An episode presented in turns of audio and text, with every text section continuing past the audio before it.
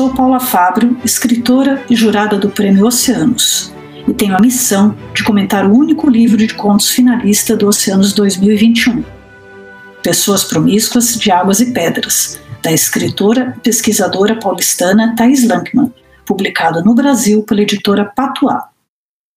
Usando as palavras da autora, Pessoas Promíscuas de Águas e Pedras é uma colagem de experiências literárias e apropriações de diversas formas Aliás, o título é uma citação do poeta Manuel de Barros.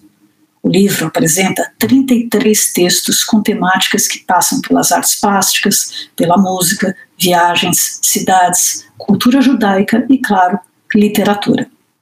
Alguns desses textos, por exemplo, descrevem e dialogam com instalações artísticas, ou então tratam de sensações e memórias da narradora em determinadas situações limite, como ao permanecer embaixo d'água numa piscina.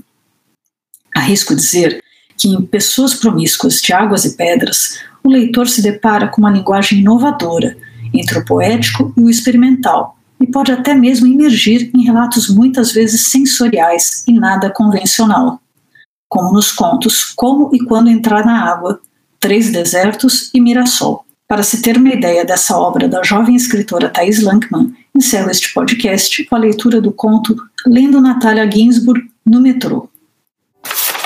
Ela disse que Paola e Mário tinham essa brincadeira de classificar as pessoas em minerais, vegetais e animais, ou combinações entre eles. Ela disse que seus pais eram animais vegetais. Ela disse que depois que Mário foi preso e Paola ganhou ares aristocráticos, nunca mais brincaram disso. A mulher sentada no assento preferencial azul claro tinha uma leve cobertura de musgo, algo brotado dela, vegetal mineral.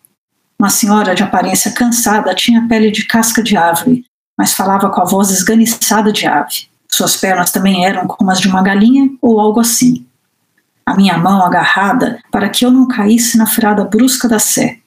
Meu cabelo bagunçado no reflexo apagado da porta da composição querendo ser mineral, querendo não ser mineral, apenas uma ânsia opaca.